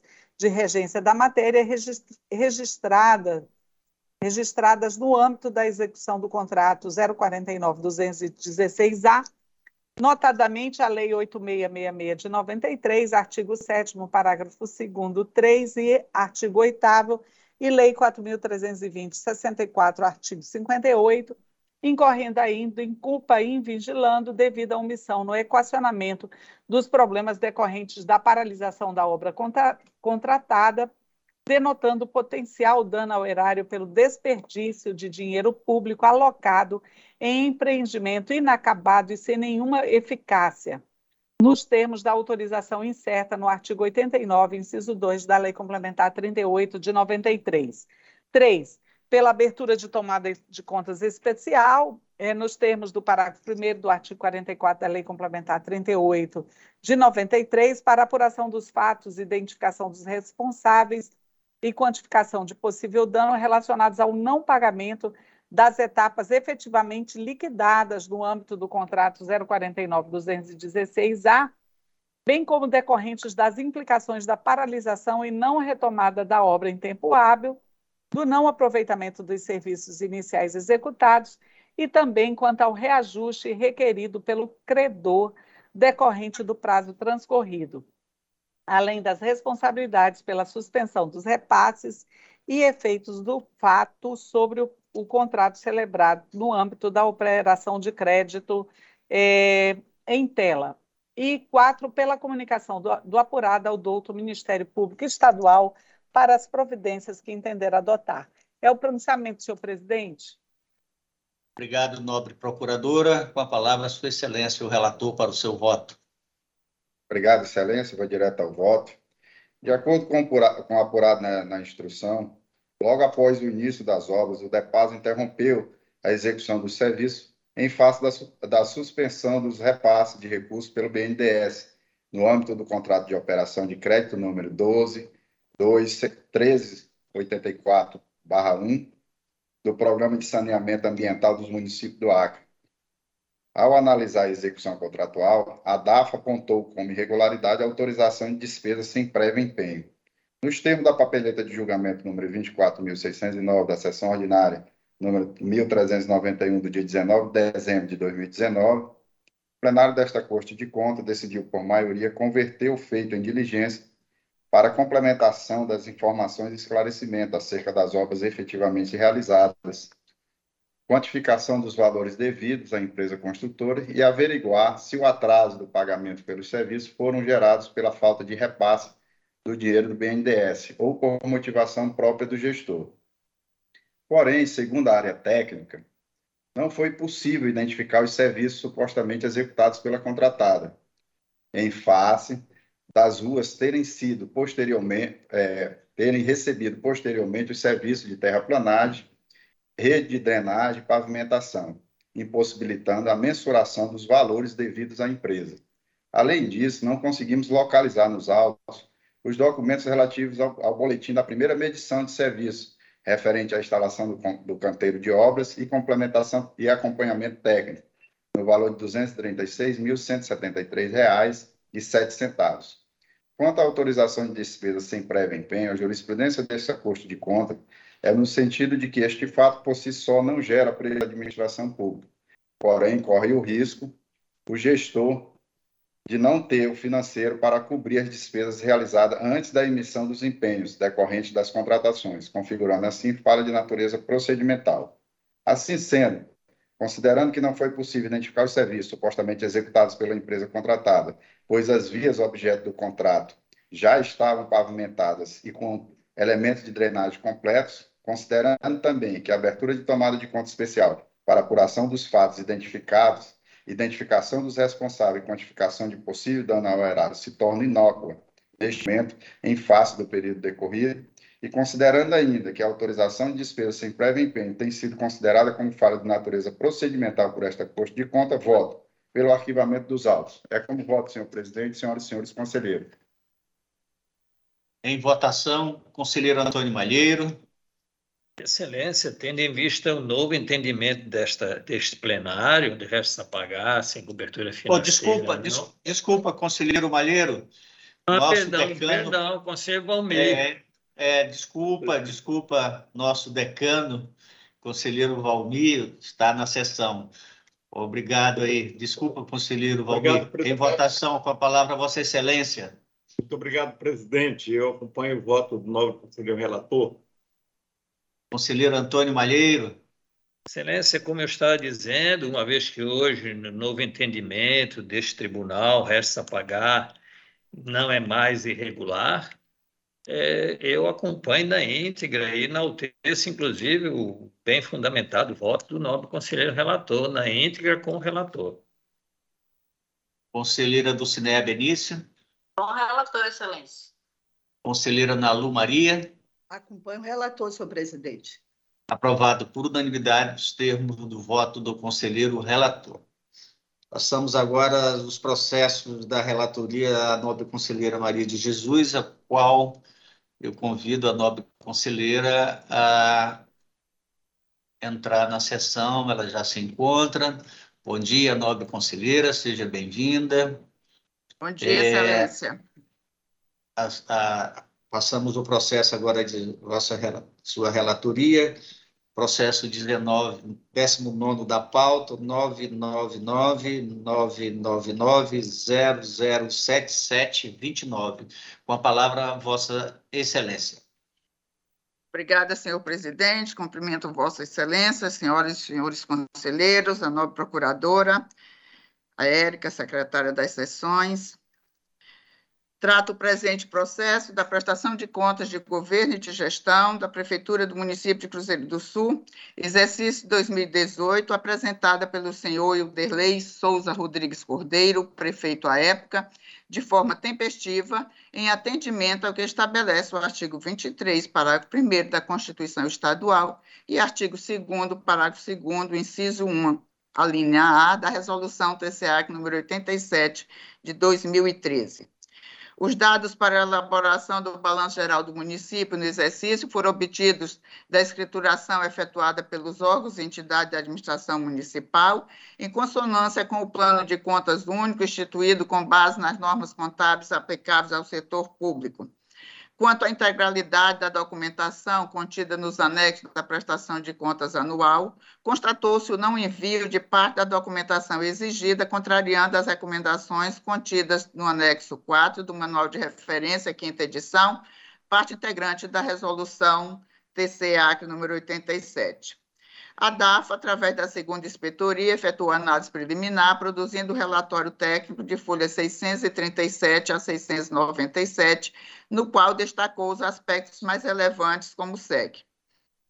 1. Um, infringência ao contido no artigo 2 parágrafo 2 da Resolução 86, razão do não envio da totalidade dos documentos obrigatórios à análise. 2. Infringência à Lei Federal número 4.320, 64, e portaria da Secretaria do Tesouro, número 700 de 2014, em razão de divergência detectada no saldo que se transfere para o exercício seguinte, apresentado no balanço financeiro, comparado ao apurado através dos extratos bancários, gerando uma diferença de R$ 2.808,42 e inconsistência no registro dos valores de restos a pagar cancelados. 3 infringência aos artigos 94, 95 e 96 da Lei Federal número 4.320, em razão da não comprovação do registro dos valores do almoxarifado dos bens móveis e imóveis, bem como do valor do patrimônio líquido apresentado no balanço patrimonial. 4 infringência ao artigo 60, inciso 12, ato das disposições constitucionais transitórias, e artigo 22 da Lei nº 11.494, 2007, em razão da não aplicação do limite mínimo de 60% dos recursos oriundos do Fundeb na remuneração dos profissionais do magistério. 5. Infringência ao artigo 19, inciso 3 da Lei Complementar número 101 de 2020, em razão do ente ter excedido o limite máximo de 60% da receita corrente líquida com a despesa total de pessoal. 6. Infringência ao artigo 20, inciso 3, a linha B da Lei número 101, tendo em vista que o Poder Executivo excedeu o limite máximo de 54% da receita corrente líquida com a despesa de pessoal. 7. Infringência ao artigo 29-A, caput, inciso 1, da Constituição Federal, em razão do repasse financeiro enviado ao Poder Legislativo ter representado 7,05% da receita tributária das transferências efetivamente realizadas no exercício anterior.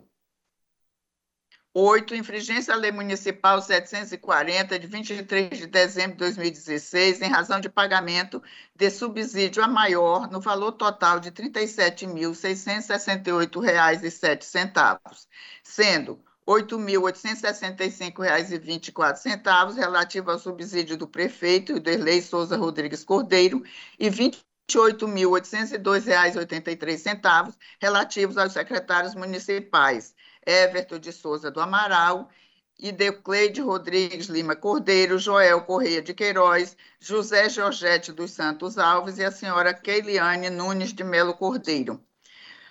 9. Infringência ao contido no artigo 37, inciso 16 da Constituição Federal, em razão de indevida acumulação remunerada de cargos públicos por parte dos, dos secretários Aldemir Maciel Filho, Amarizo Saraiva de Oliveira, Ideucleide Rodrigues Lima Cordeiro, Ilso Enes Lourenço, Joel Correia de Queiroz e Rosa Maria dos Santos Sampaio da Silva, que além do subsídio de secretário, exerceram outras atividades remuneradas. E aqui eu coloco um quadro demonstrando os vínculos e os cargos acumulados pelos secretários acima citados. 10. Infringência aos artigos 31 e 70 da Constituição Federal, artigo 64 da Constituição Estadual e Resolução número 76, de 13 de setembro de 2012, em razão da inexistência de parecer do controle interno. Em obediência aos princípios do contraditório e da ampla defesa, foi determinada a citação dos senhores Ilderlei Souza Rodrigues prefeito à época, Marcos Tiago Sara Oliveira, contador, e o senhor Tácito de Oliveira Batista, controlador, como se observa a folha 701. A documentação apresentada após a fase do contraditório de forma intempestiva, folha 716 a 748, foi examinada pela área técnica, que emitiu o relatório de folha 752 a 767 o Ministério Público de Contas manifestou-se por meio do procurador Sérgio Cunha Mendonça, as folhas 776 a 780. É o relatório, Excelência. Obrigado, nobre relatora. Com a palavra, Sua Excelência, a procuradora, para a sua manifestação.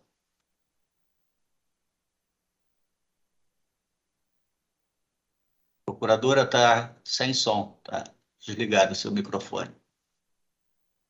Perdão, presidente, eu, eu liguei a câmera e não liguei o microfone. É, senhor presidente, senhoras e senhores, a prestação de contas em referência de responsabilidade do senhor Hilderley Souza Rodrigues Cordeiro, prefeito de Cruzeiro do Sul, foi encaminhada tempestivamente a esta Corte de Contas em 29 de março de 2019, atendendo à resolução TCE, TCE Acre 87 de 2013. Relatório técnico inicial, as folhas 637 a 655. Citação do gestor do contador, e do contador, senhor Marcos Thiago Sara Oliveira, e do controlador interno, senhor Tárcito de Oliveira Batista, as folhas 704 a 709, sendo que apenas os dois primeiros apresentaram defesa. É apresentaram defesa conjunta. Análise da defesa, as folhas 752 a 767, permanecendo as seguintes irregularidades. 1. Um, não envio de parte dos documentos obrigatórios exigidos pela Resolução TCA 87 de 2013. 2. É, não comprovação dos valores contabilizados do almoxarifado, bens móveis e imóveis, infringidos os artigos 94 a 96 da Lei 4.320 de 64. 3. Inconsistência no valor do patrimônio líquido apresentado no balanço patrimonial, infringindo os artigos 94 a 96 da Lei 4.320 de 64. 4.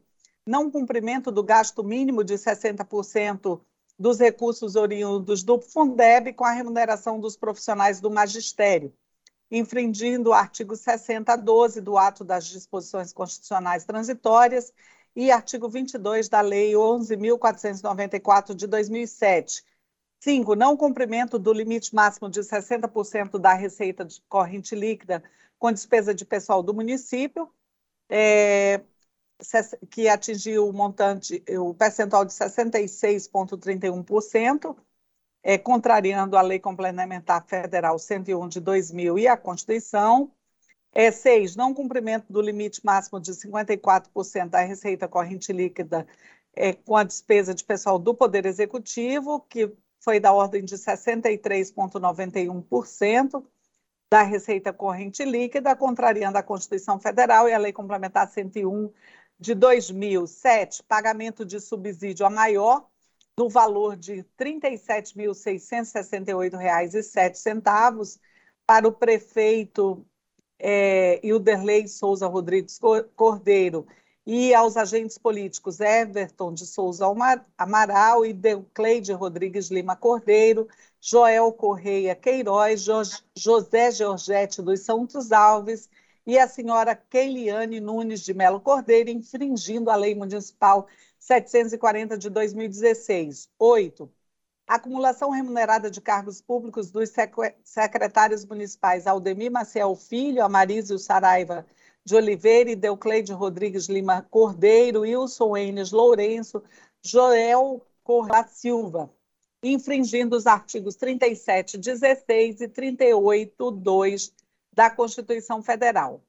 E, por fim, nove, não elaboração do parecer do controle interno, infringindo o artigo 64 da Constituição Federal, Constituição Estadual e artigos 31 e 70 da Constituição Federal e Resolução TCE-ACRE 76 de 2012. Ao final, a DAPO pugnou pela reprovação das contas, além de sugerir a abertura de processo de inspeção para apurar os pagamentos a maior para os agentes políticos e a acumulação remunerada de cargos públicos, recebido feito eletronicamente em 27 de junho de 2022. Quanto ao pagamento dos subsídios dos agentes políticos em valor maior do que o constante da legislação, entende-se que o fato do prefeito ter sido um dos beneficiários tornaria um eventual processo em apartado insubsistente ante a decisão do Supremo Tribunal Federal no recurso extraordinário 848-826 do Distrito Federal, motivo pelo qual a medida mais efetiva neste caso seria fazer a devida representação ao Ministério Público Estadual para a cobrança desses valores e verificação de possível improbidade administrativa. Insta ressaltar que a defesa apresentada não se manifestou sobre este ponto. É, Deixa-se deixa de, de requerer a comunicação ao respectivo conselho de classe sobre as irregularidades contábeis apuradas, eis que estas, em verdade, derivam da falta de levantamento dos bens móveis, imóveis e controle de almoxarifado, cuja responsabilidade não é do contador. Quanto, a, quanto aos demais itens, ratifica-se a posição da área técnica. Ante o exposto, é, considerando a jurisprudência da Corte a respeito da matéria, este MPC opina: 1. Um, pela emissão de parecer prévio, considerando irregular as prestações de contas é, do município de Cruzeiro do Sul, exercício de 2018. Pela, é, dois, pela abertura de processo autônomo para apurar, apurar as acumulações remuneradas de cargos públicos por parte de agentes políticos. E três, encaminhar cópia da decisão que vier a ser proferida ao Ministério Público para conhecimento e adoção das providências pertinentes nos termos do artigo 36, inciso 4 da Lei Complementar Estadual 38 de 93. É o pronunciamento, senhor presidente. Obrigado, nobre procuradora. Com a palavra, Sua Excelência, a relatora para a sua proposta de voto. Obrigada, Excelência. Proposta de voto. Devidamente citados sobre as irregularidades inicialmente apontadas, os gestores responsáveis apresentaram documentos e razões justificativas. Contudo, após exame da documentação, a área técnica concluiu pela parcial regularização do que foi apurado. Cabe esclarecer que deixamos de considerar no rol das irregularidades, embora a área técnica tenha incluído a comprovação do registro dos valores do almoxarifado dos bens móveis e imóveis, tendo em vista o que dispõe a portaria da STN número 548 e seus anexos, de 24 de setembro de 2015. Com isto, restaram sem fundamentação os itens que seguem, que eu vou deixar de ler para não ficar repetitivo, pois são todos os que a, a nova procuradora já, já fez a leitura. Por todo exposto e considerando o trânsito em julgado do recurso extraordinário número 848.826, Distrito Federal, em 8 de outubro de 2019, decidindo pela competência exclusiva do Poder Legislativo Municipal para o julgamento das contas de prefeito, sejam elas de governo ou de gestão, proponho a este plenário, um, emitir parecer prévio considerando irregulares as contas de governo e de gestão do senhor Ilderlei de Souza Rodrigues Cordeiro, prefeito do município de Cruzeiro do Sul, referente ao exercício 2018, com fulcro no artigo 51, inciso 3, alíneas B e C da Lei Complementar Estadual número 38 de 1993, em face das falhas e irregularidades apontadas. Dois, encaminhar cópia dos autos à Câmara Municipal de Cruzeiro do Sul para o julgamento, consoante prevê o artigo 23, parágrafo 1 e 2 da Constituição Estadual, determinar a instauração de tomadas de contas especial, considerando o vale da reprodução da documentação acostada nestes autos para o novo processo, a fim de apurar responsabilidade e possíveis danos em decorrência do apurado nas letras D e E desta proposta de voto envio ao Ministério Público para as providências que entender adotar e arquivar o processo após a formalidade de estilo. É como propõe o voto, senhor presidente, senhoras e senhores conselheiros. Obrigado, nobre relatora. Em votação, conselheiro Valmir Ribeiro. Eu acompanho, senhor presidente, com o meu voto. Conselheiro Antônio Malheiro. Excelência, eu acompanho o voto, mas, e, e, assim, eu acho que nós deveríamos estender esta tomada de contas, lembra que a todas as contas de gestão. Lembramos que nesta gestão houve uma ONG que prestou serviço, que fornecia pessoal, que fazia obras, e o orçamento foi de 141 milhões. Então, eu acompanho o voto, apenas ampliaria o leque da tomada de contas especial. É como voto, Excelência. É, conselheiro, conselheira do Cine Benício. Qual é a proposta de voto, senhor, senhor presidente, da relatora? Conselheira Nalu Maria. Da mesma forma, mas acrescentando o que o conselheiro Malheiro colocou ampliando a tomada de conta. Conselheiro José Ribamar. Acompanho o mesmo entendimento do conselheiro Malheiro e da conselheira Nalu. Senhor presidente, eu acompanho também o entendimento do conselheiro Antônio Jorge Malheiro. Pois não, conselheiro Valmir. Ouça a nobre conselheira relatora, se ela acrescenta. Sim, senhor presidente, aqui essa proposta do conselheiro Antônio Jorge Malheiro. Conselheira Dulcineia, a senhora acompanha a relatora ainda?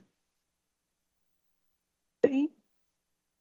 Então, aprovado por unanimidade nos termos da proposta de voto da nobre conselheira. Passamos ao processo vigésimo da pauta, 999-999-012399. Com a palavra, Vossa Excelência, conselheira Maria de Jesus.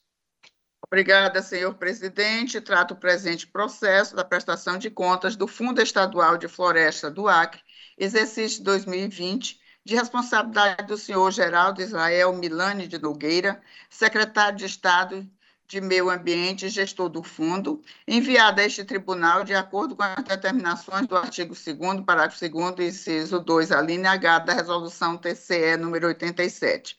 Este relatório visa apresentar os resultados gerais do exercício em referência obtidos a partir do exame das informações enviadas ao Sistema Informatizado de Prestação de Contas, CIPAC, em arquivos mensais, bem como da prestação de contas anual encaminhada ao Tribunal de Contas tempestivamente, de acordo com o que dispõe a Resolução TCE número 87. O orçamento do fundo para o exercício 2020 foi previsto na Lei Orçamentária Anual número 3.588, de 19 de dezembro de 2019, no valor de 26 mil reais, não sofrendo alterações por créditos adicionais no decorrer do exercício. A primeira inspetoria, com base nos exames procedidos na documentação que compõe os autos, emitiu o relatório técnico de folha 137 a 140, atestando que os resultados gerais do exercício 2020 guardam conformidade em sua totalidade com a legislação de regência. O parecer das contas do fundo emitido pelo controle interno apresenta as atividades desenvolvidas no exercício 2019 e no que diz respeito ao exercício em análise 2020, informa que os processos administrativos de despesa pública estão contemplados e contextualizados no relatório de atividades do setor de controle interno da prestação de contas da Secretaria Estadual de Meio Ambiente, inferindo que foram atendidos os dispositivos da legislação pertinente. O Ministério Público de Contas manifestou-se por meio do ilustre procurador Mário Sérgio Neres de Oliveira, a folha 145. É o relatório, Excelência. Obrigado, nobre relatora. Com a palavra, Sua Excelência, a procuradora, para a sua manifestação. Senhor presidente, senhoras e senhores, trata-se de prestação de contas tempestiva de gestão sob a responsabilidade do senhor Geraldo Israel Milani de Nogueira, dotada de seus documentos de estilo. A primeira Inspetoria Geral de Controle Externo atestou a conformidade da gestão e peças apresentadas. Isto posto, concordamos com o seu julgamento como regular, a teor do inciso 1 do artigo 51 da Lei Complementar 38 de 93. É o pronunciamento, senhor presidente. Obrigado, nobre procuradora. Com a palavra, Sua Excelência, relatora, para sua proposta de voto. Obrigada, senhor presidente. Proposta de voto. Pelos exames procedidos, a área técnica constatou que os resultados gerais do exercício 2020, expressos por meio dos demonstrativos contábeis e demais documentos constantes do Sistema de Prestação e Análise de Contas, CIPAC, guardam conformidade em sua totalidade com as, com as legislações de regência. Assim, considerando o que foi exposto, proponho a este plenário 1. Um, emitir acordo julgando regular a prestação de contas do Fundo Estadual de Floresta do Acre relativa ao exercício 2020 de responsabilidade do senhor Geraldo Israel Milani de Nogueira, nos termos do artigo 51, inciso 1 da Lei Complementar Estadual número 38 de 1993. Dois, notificar o senhor Geraldo Israel Milani, gestor do Fundo Estadual de Floresta do Acre, para conhecimento da decisão proferida. E três, arquivar o processo após a formalidade de estilo. É como propõe o voto, senhor presidente, senhoras e senhores conselheiros.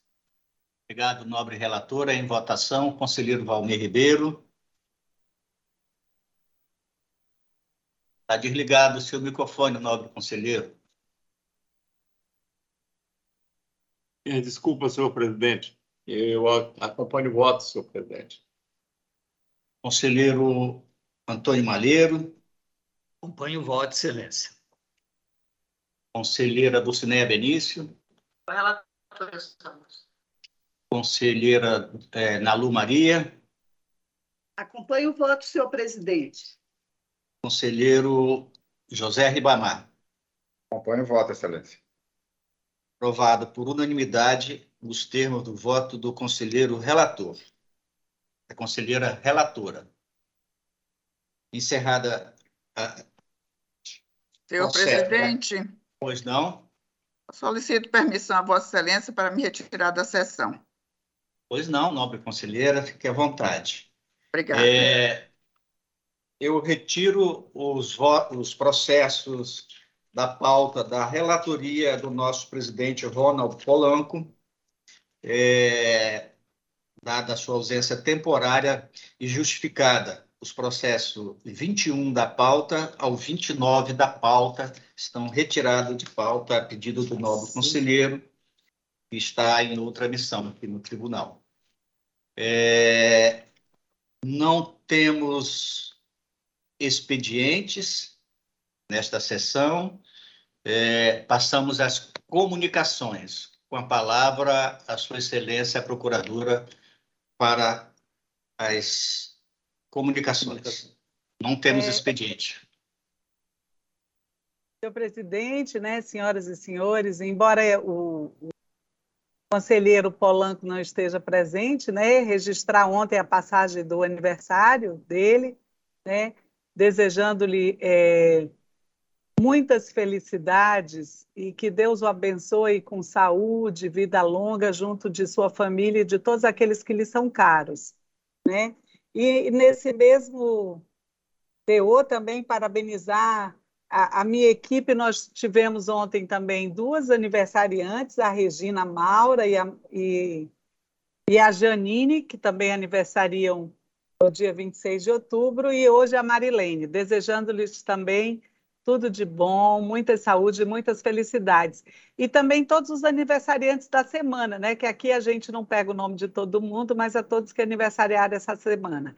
E no mais, agradecer a todos que permitiram que essa sessão pudesse ser realizada e desejar um bom dia é, a todos os que estão aqui na, na, no encontro e aqueles que estão nos ouvindo pela rádio.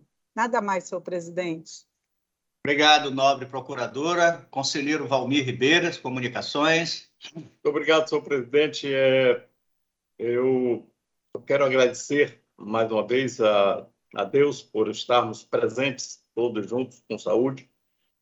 É, quero também parabenizar a todos os aniversariantes que tenham é, realmente muita paz, muita felicidade, sempre Deus no coração.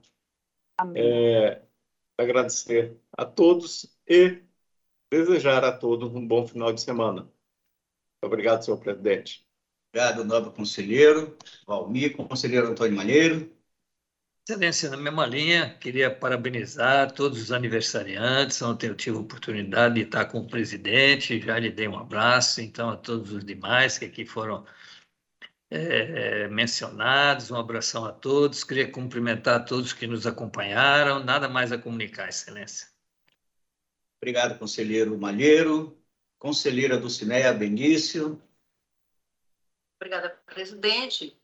Fazer coro com os cumprimentos ao nosso querido presidente Ronald Polan, a Regina, a Janine e os demais aniversariantes, desejando a eles muita saúde e vida longa. É, também agradecer a condução dos trabalhos por Vossa Excelência e pelo conselheiro Ronald Polanco. Cumprimentar a todos que nos acompanham e registrar também aqui, senhor presidente, meu repúdio às agressões que foram sofridas pela ministra Carmen Lúcia, do Supremo Tribunal Federal, né, para que, pedindo que isso jamais volte a se repetir na nossa nação, em que uma ministra, que é guardiã da justiça em nosso país, seja atacada por falas, né, é, que nós nem sequer podemos repetir de tão abjetas que são. Então, é, também como jogadora, eu manifesto o meu absoluto repúdio aos ataques que a ministra sofreu e a ela dedico a minha solidariedade e o meu respeito. Que jamais nós venhamos a ver fatos como esse se repetirem em nossa democracia brasileira. Bom dia a todos, obrigada, senhor presidente. Pois não, nobre conselheira, conselheira Ana Lu Maria. Da mesma forma, senhor presidente, parabenizando a todas, também tive ontem com o nosso presidente, dei um grande abraço nele, e também algumas queridas é, é, servidoras que trabalham junto com a gente, também aniversariante, é, e eu quero fazer coro com a, do, a conselheira Dulce, também repudiar aquele fato absurdo, absurdo. A gente fica até sem palavras mesmo para qualificar uma situação uma pessoa totalmente é, é, desequilibrada, é, mas, mas a gente sabe qual é o intuito. Hoje nós sabemos qual é o intuito. Há, uma, há um, um trabalho para que não, não aceite o resultado, seja esse ou aquele da eleição, e aí há toda uma. um, um, um, um jeito de, de, de colocar algumas pessoas em lugares-chave para criar esse tipo de situação. Mas eu tenho uma fé nas instituições e na democracia do Brasil, e se Deus quiser superar essa. Então, só me solidarizar também com a, a ministra, a Carmen, e, e é,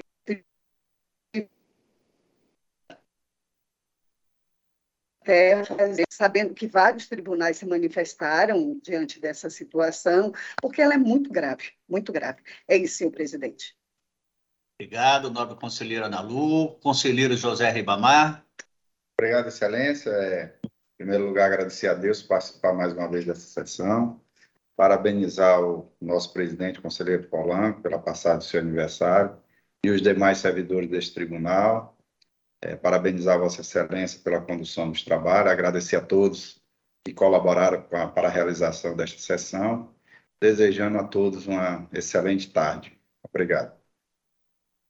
É, eu também gostaria de, é, ontem já dei meus parabéns ao nosso presidente Ronaldo Polanco, é, me manifesto também aqui em, em favor das nossas instituições e também já é, ficar claro que ainda bem que o cidadão já está preso.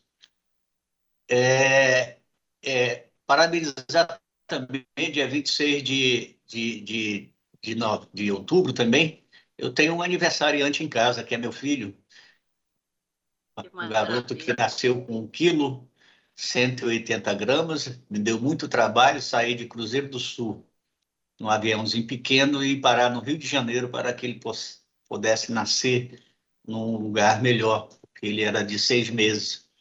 Então, ainda bem que deu certo.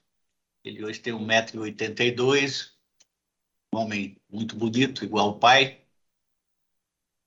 E parabenizar também a todos os aniversariantes, a Regina, a Janine e os outros aqui deste mês de outubro. É, parabéns. Hã?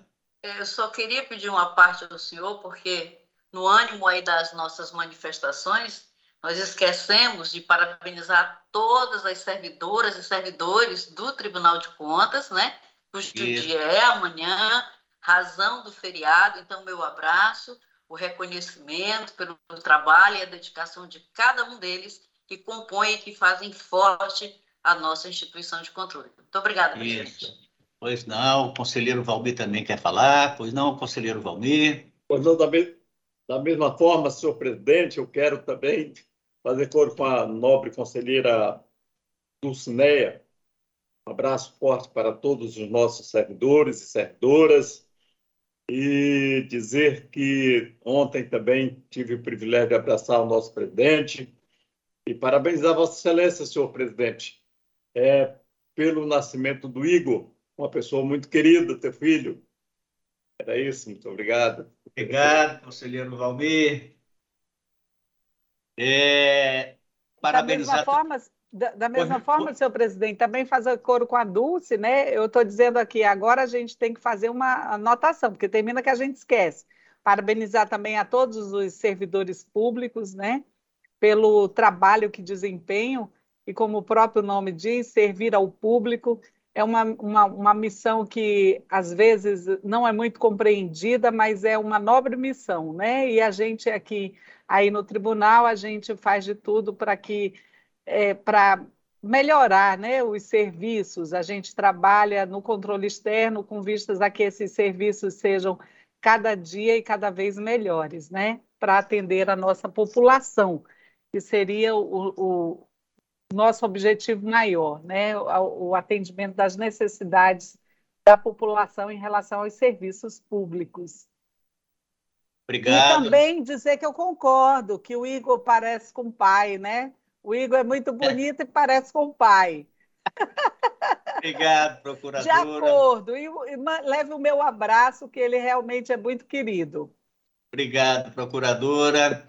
É, no mesmo sentido também, é, dar os parabéns e agradecer nossos servidores, nós todos, né, servidores, né, pelo dia de amanhã. Ontem estivemos no plenário do tribunal já, com a fala do nosso presidente, com os servidores lá presentes, com a nobre procuradora, a doutora Helena estava presente, Valmir Ribeiro, a Lu Maria, acho que estavam todos lá e parabenizar também ao sindicato, né, que fez uma, uma manifestação aos nossos servidores com um lanche depois e ao presidente também. Então fica aqui meu abraço, minhas considerações a todos os servidores e servidoras do nosso grande Brasil. Não havendo mais nada a tratar, eu dou encerrada a presente sessão e convoco outra para dia e hora e hora regimental.